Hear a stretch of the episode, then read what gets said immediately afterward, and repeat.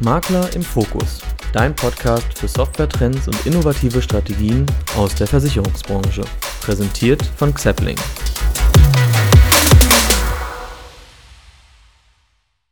Herzlich willkommen zu unserer ersten Folge unseres Podcasts. Heute widmen wir uns dem Thema, was für viele Versicherungsmakler von großer Bedeutung ist, nämlich die Provisionsabrechnung. Wir möchten heute in diesem Podcast verstehen und diskutieren, welche Herausforderungen Makler in diesem Zusammenhang erleben und wie moderne Technologien und auch Standards gegebenenfalls dabei unterstützen können, diese Herausforderungen zukünftig einfacher zu lösen. Um dieses Thema vertiefen zu können, habe ich heute zwei erfahrene Experten zu Gast, einmal Bernd Schmenger und Frank Henne.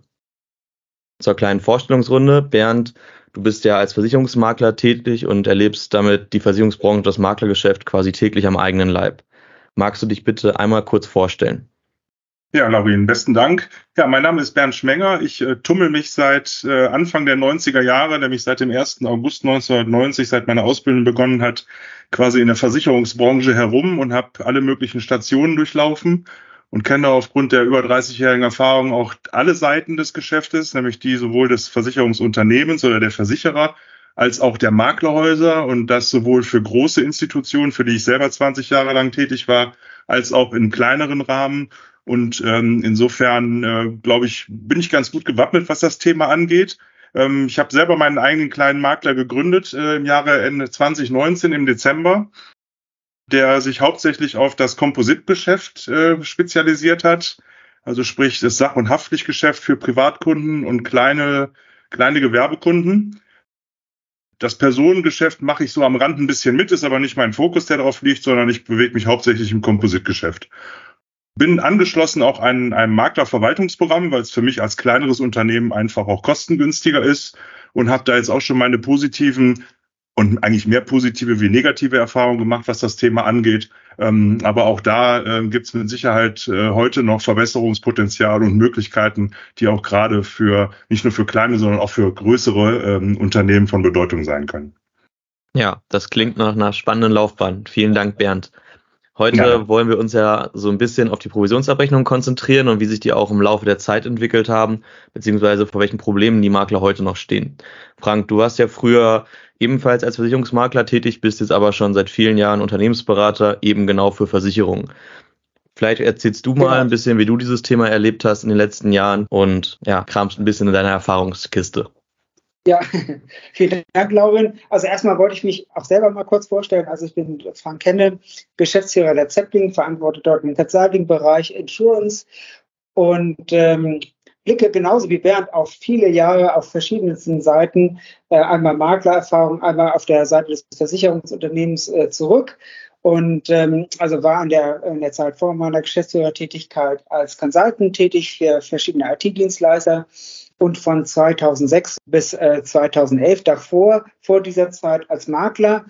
Und freue mich, dass ich heute äh, den Bernd hier als Interviewpartner gewinnen konnte. Bernd, finde ich ganz klasse, dass du dir heute Zeit nimmst. Wir haben uns ja bei einem Versicherer 2019, glaube ich, kennengelernt. Und äh, ich freue mich sehr, dass wir heute dieses interessante Thema Provisionsabrechnung beackern können.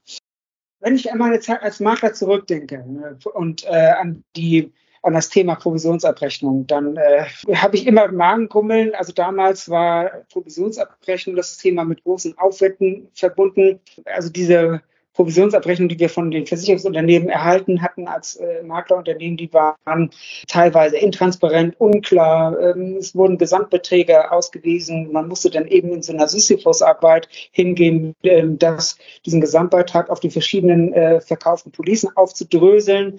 Und also das war mit, das war ein richtig großer Aufwand. Und äh, jetzt würde ich dich einfach mal fragen, ist das heute noch so oder hat sich da viel geändert? Ähm, also Frank, das ist tatsächlich heute in Teilen immer noch so.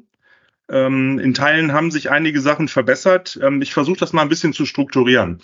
Also was grundsätzlich heute noch ist, wie vor 10 oder 15 Jahren auch, die Versicherer äh, schicken ihre turnusgemäßen Abrechnungen mit einem, ich sage jetzt mal Deckblatt oben drauf, da steht drauf, du kriegst äh, 748,50 Euro. Und dann ist dahinter im Querformat eine wie auch immer geartete Tabelle, wo die ganzen Einzelpositionen aufgeführt sind. Und das ist genau das, was du meinst.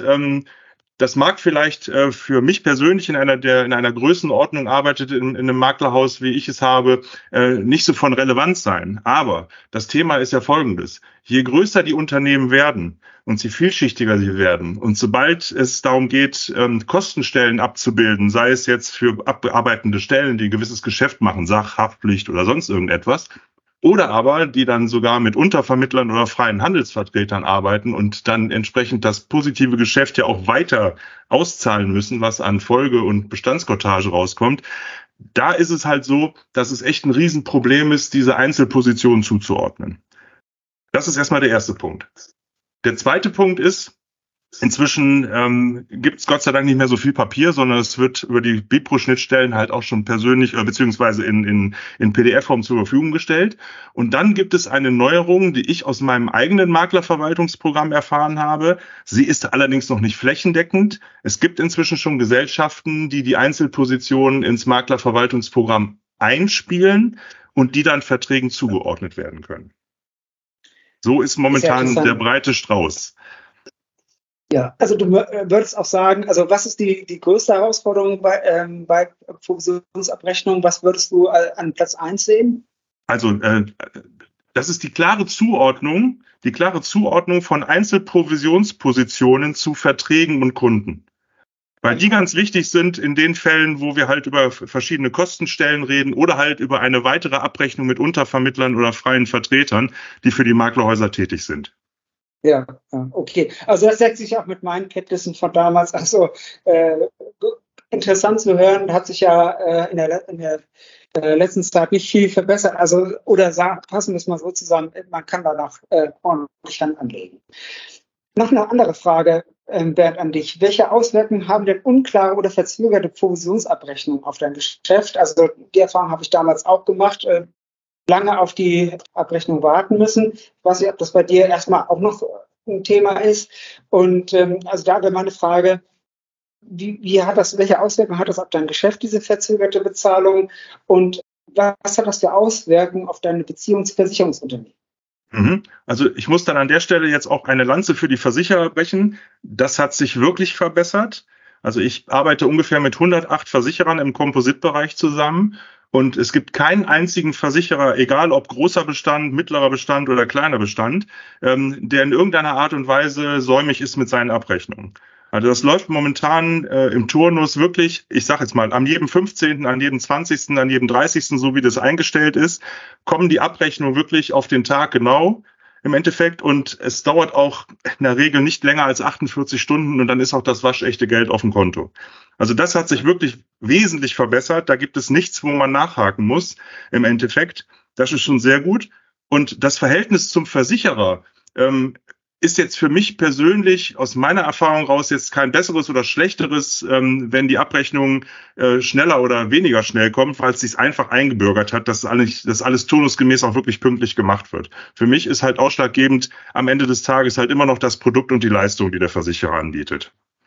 Mhm, okay.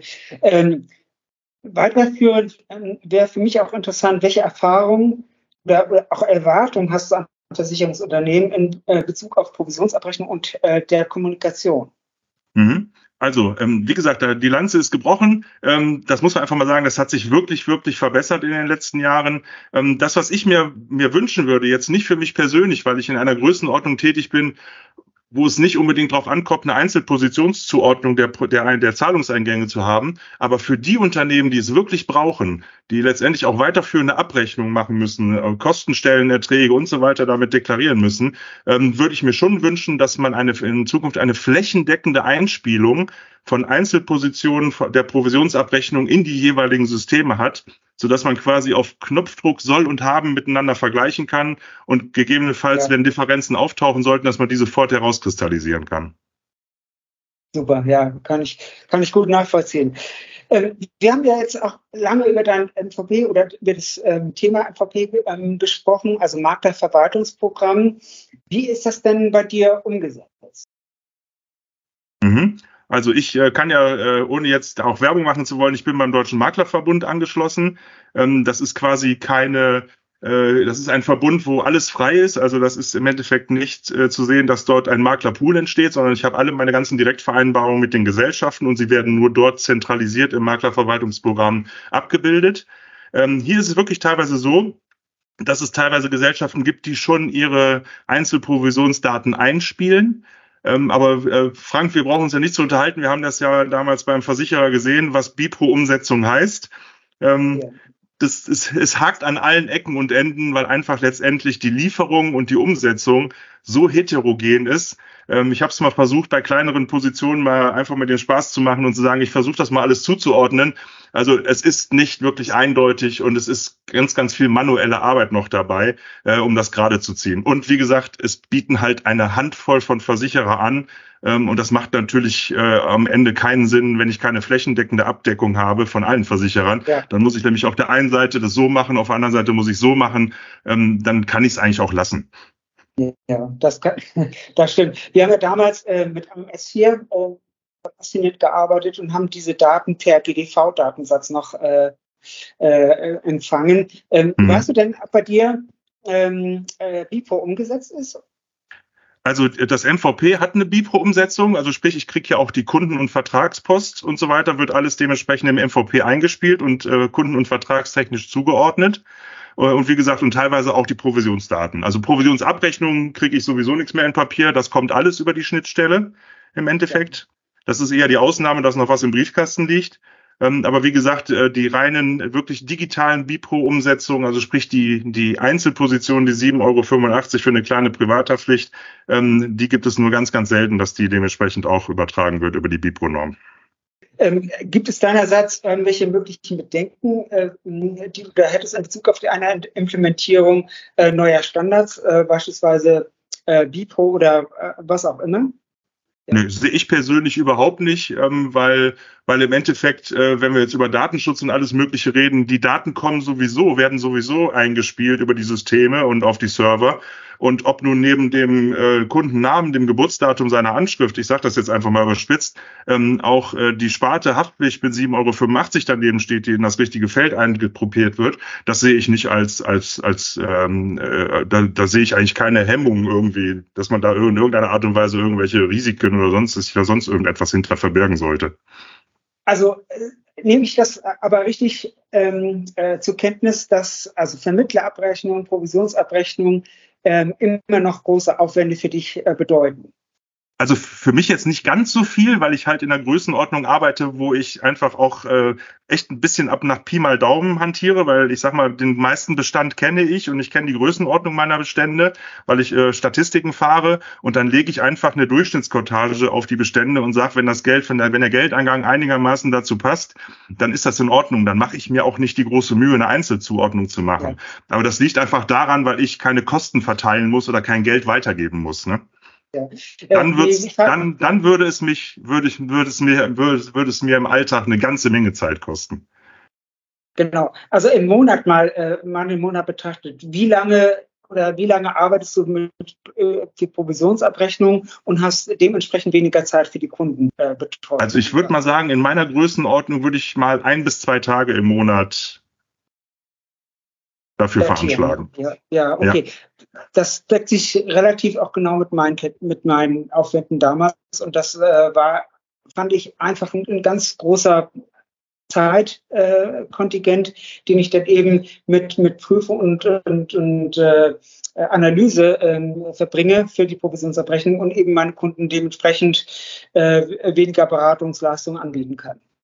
Mhm. Die gehen ja definitiv flöten, das ist richtig. Ja, genau. Jetzt mal eine provokante Frage zum, zum Schluss. Also erstmal vielen Dank für deine Antworten bis hierhin. Ähm, ja.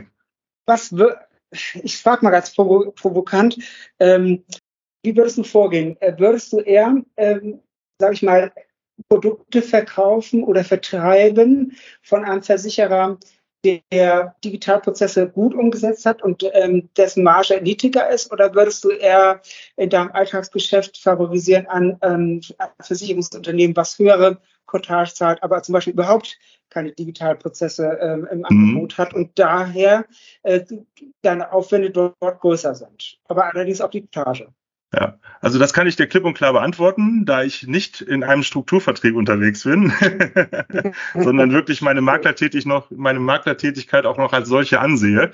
In erster Linie steht das Produkt und die Leistung des Versicherers im Vordergrund. Weil ich äh, mein Augenmerk letztendlich auf das richte, für was mich äh, Menschen mandatieren, nämlich dass ich für sie das bestmögliche Produkt zum vernünftigen Preis heraushole.